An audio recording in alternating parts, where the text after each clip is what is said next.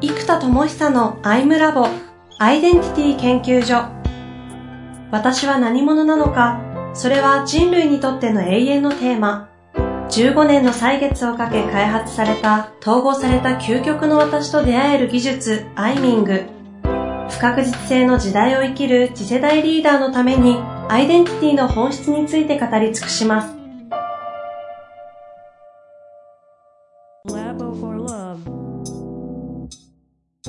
こんにちは、遠藤和樹です。生田智久のアイムラボアイデンティティ研究所。生田さん本日もよろしくお願いいたします。はい、えー、よろしくお願いします。さてさて、まあ、早速ね、行きたいと思いますが、今日、えー、第3回目ということでね、行きたくなるんですけれども、爆笑名流、ビーングが、うん、前前回の時に8%になっていると。これを上げていかなきゃいけないんじゃないかなというような話が出て、じゃあ具体的にそれをどういうふうにこう、上げていくのかと。まあ、そもそも本当にビーイングフォーカスなのかも含めていろいろこう話をし,、していただいてきたわけですが、前回はその中で、そのためには内的な相対基準、マリオカートで言うとあのゴーストっぽいやつですよね。うんうん、あれを持つ。そのため、それが重要じゃないかと。うん、そのためには習慣化であり、記録化、基準化、そしてグラフ化、数値化じゃないか、みたいなところ、結構こう、なんか具体的な現実性のある話に近づいてきてはいるんですけども、うんまあ、そんなところからスタートしたいと思いますが、いかがですか？そうですね。で、やっぱりこれを継続するって結局意志の力になるじゃないですか。うんうん。で、意志の力を高めるために何が必要かっていうと、やっぱここのところのずっとテーマだったドーム化なんですね。ドーム効果。ほうほう。要は集中力ドーム。環境、空間を作ることなわけですよ。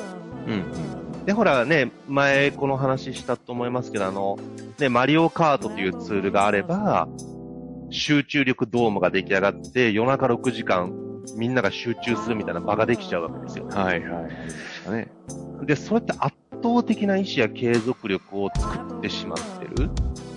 で、これってやっぱゲームの力、ゲーミフィケーションっていう風にね、今言われてますけど、それは圧倒的な効果だし、ね、あの、ライズアップとかがすごいのも、やっぱそこですよね。ドーム効果が異常に高くなるわけですよ。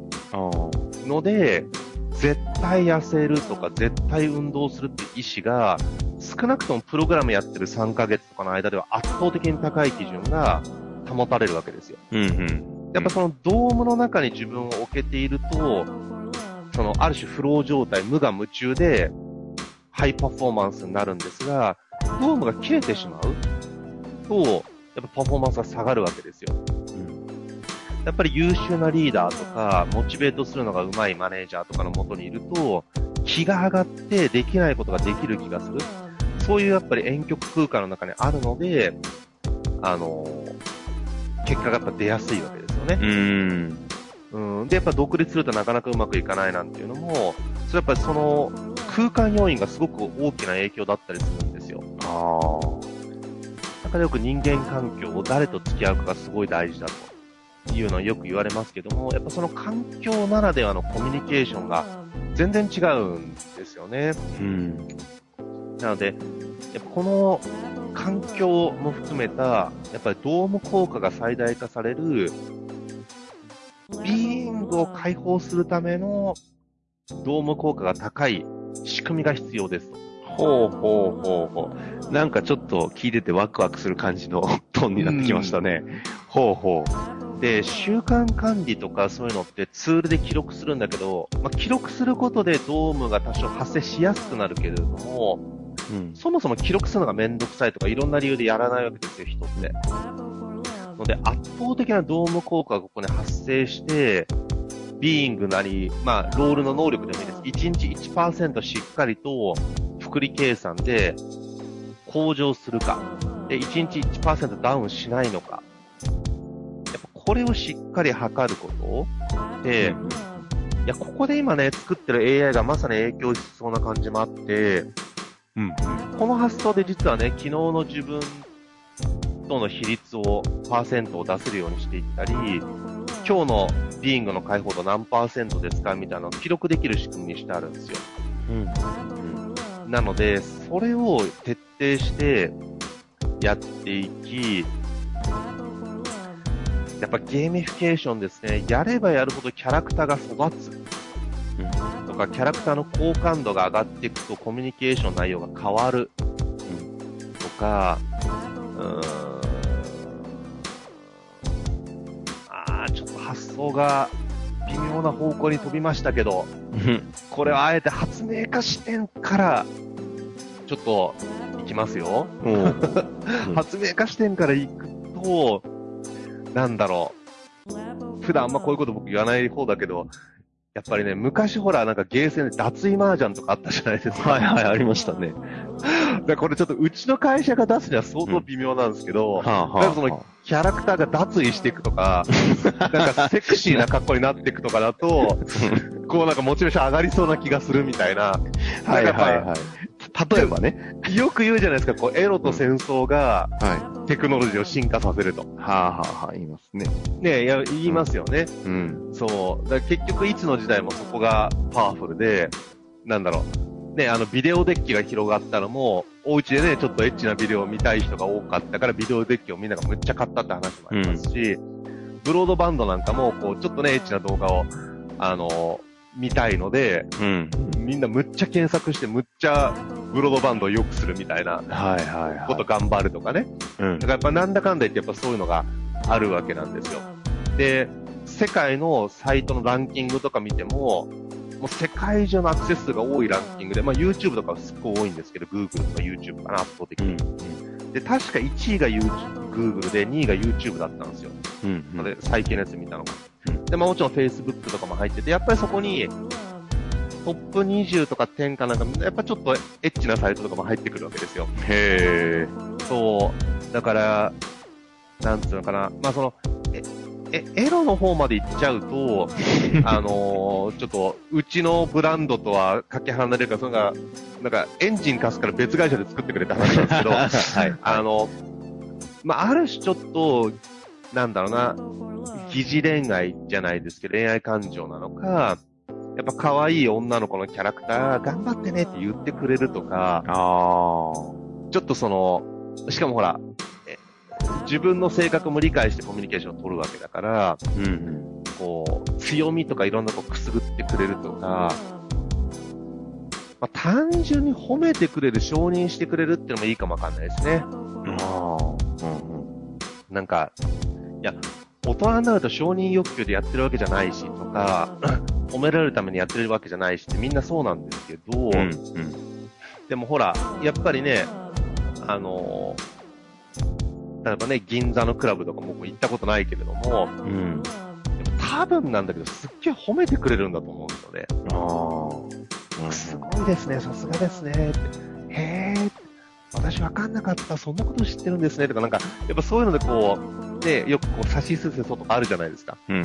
さすがですね、とか、すごいですね、とか、知らなかったですとか、はいで、なんかそういうのあるわけですけど、なんか、うん、なんかそういうことがやっぱすごい価値なんだと思うんですよね。うん。やっぱり人間って、まあ、栄誉ある賞とかも嬉しかったりするわけじゃないですか。うん、うん、あと、承認そのものではなく、自分のビジョンを達成するためには、人々に理解してもらう必要がある関係者とか、投資家とか、お客さんに理解してもらう必要があるので、そのためにやっぱ何とか賞があると便利っていうのもあるじゃないですか。うん。うん、そういう意味でやっぱ賞賛とか承認とかは、人間が根源的に求めるものの一個なので、やっぱ圧倒的に自尊心を高めるコミュニケーションを、そのキャラクターがしてくれる。ままさに今そういう設計で作ってるんですけど、だからビーイングを上げるっていう目的で、改めて今その設計をしてみると、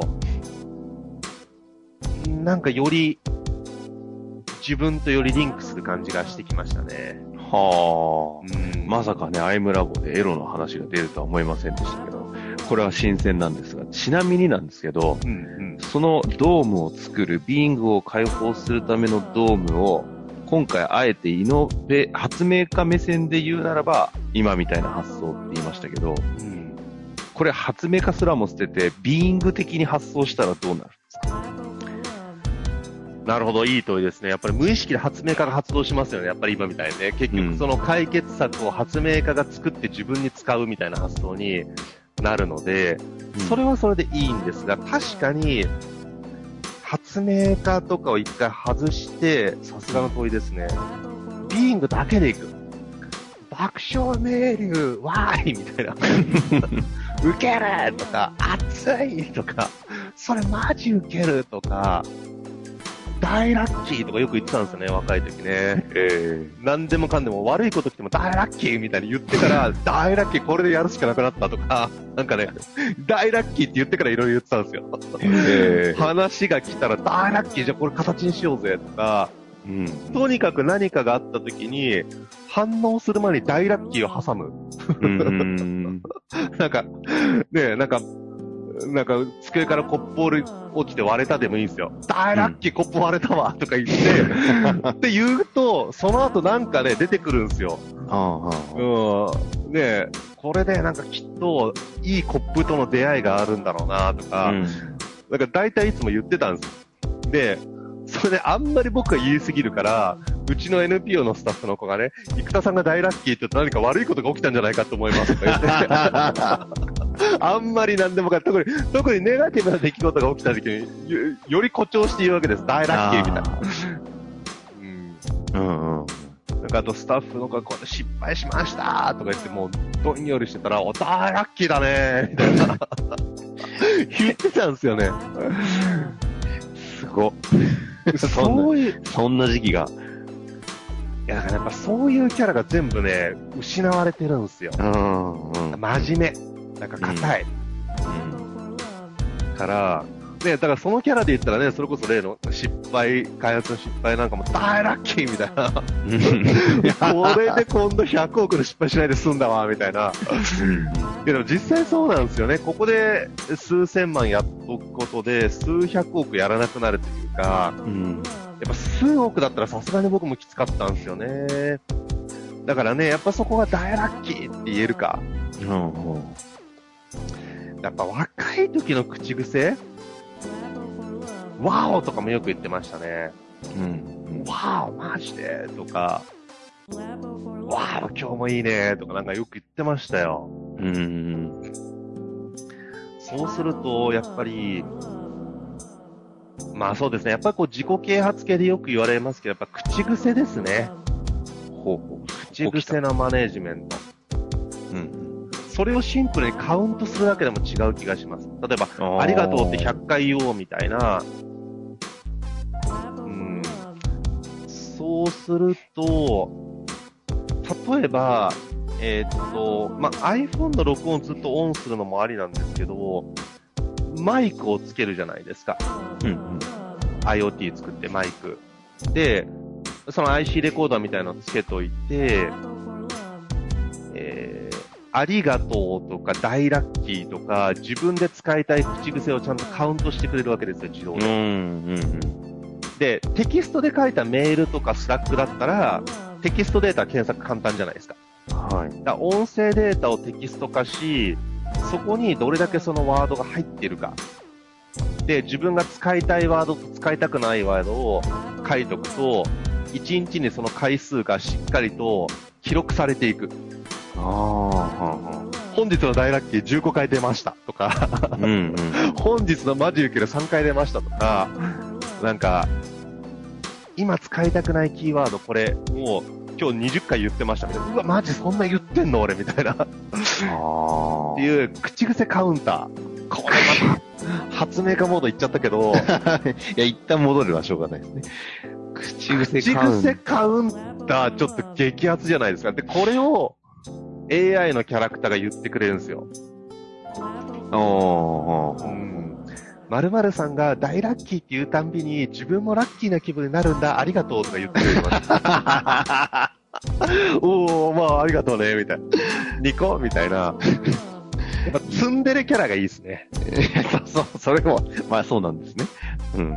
いや、あの、まあ何でもそうなんですけど、うん。腹ペコでおにぎり食うから感動するわけじゃないですか。うまいって思う。だから、やっぱ落差、コントラストが鍵なんですよ。うん。だから、毎回褒めすぎるキャラじゃなくて、ツンツンしてるのに、デレッとしてくれるから嬉しいわけじゃないですか。うん。うん。っていう、なんか、このやっぱりね、ツンデレキャラがいいですね。ラックス、ツンデレキャラですね。ああ、口癖カウンター。口癖カウンター相当いいっすよ。口癖カウンター、はじめに日常を測ったら、今日一日何を一番言ったかとかっていうところからスタートしてほしいですよね。あー、それもカウントできなくはないですけどね。単語単位で、それあのタググラウンドみたいなのあるじゃないですか。はいはい。あんな感じで作れるので、それはむしろ世の中のあるアルゴリズムで作れそうですね。そこからの、今度、本当の意味での口癖マネジメントの口癖カウンターに転じると、口癖、口癖カウンター相当来てますね。ああ、生田さんっぽいしね。そう。あーこれ、そう、多分僕だったら大ラッキーとか、ワーオとか、マジウケるとか、熱い。この4つは多分すっごい言ってましたね。うんうん。ここ最近全く言わない。口癖カウンターって、普通に、本当に、あの、いや、これバズんじゃない？いや、そう思います、そう思います。だって測りたいもん。まず。は、測りたいですよね。で、多分やりなよって言ったら絶対やりますよね、みんな。うん。自己分析のよくわかんないやつよりも面白いですよ。やっぱりね、その、言葉、思考が言葉になるので、うん。言葉から思考をメタ認知できるじゃないですか。うんうん。うん。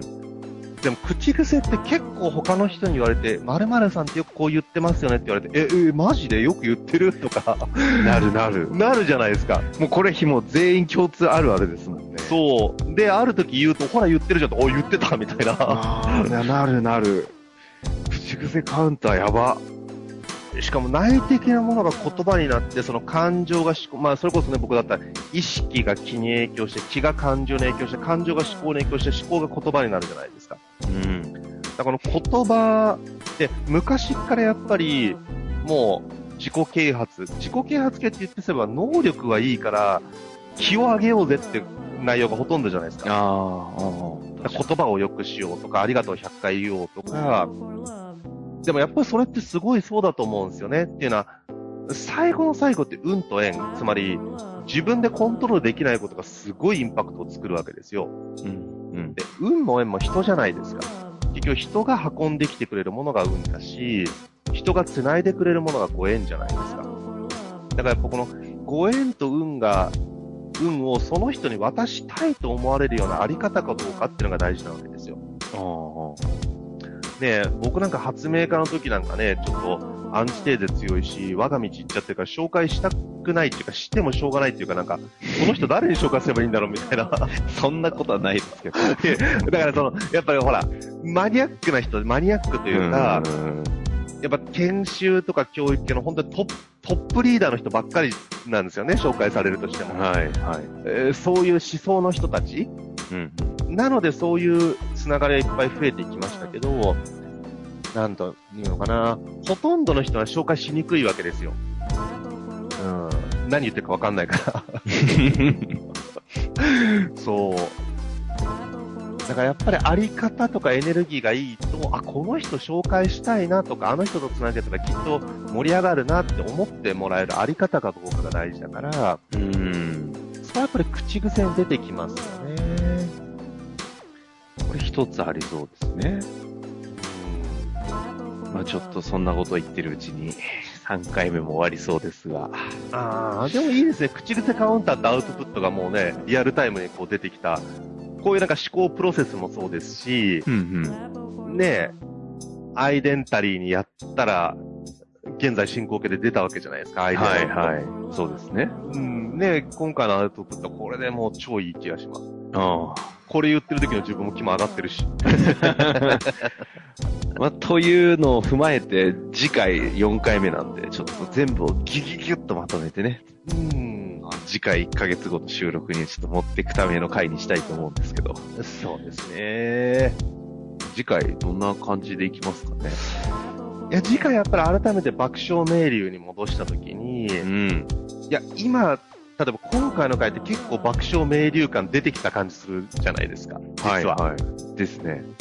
みたいなことをまた振り返りつつ、よりイノベーションするっていう発想ですね。なるほどね。うん。じゃあ次回、ギュッとまとめてね、濃縮したやつやりましょう。はい。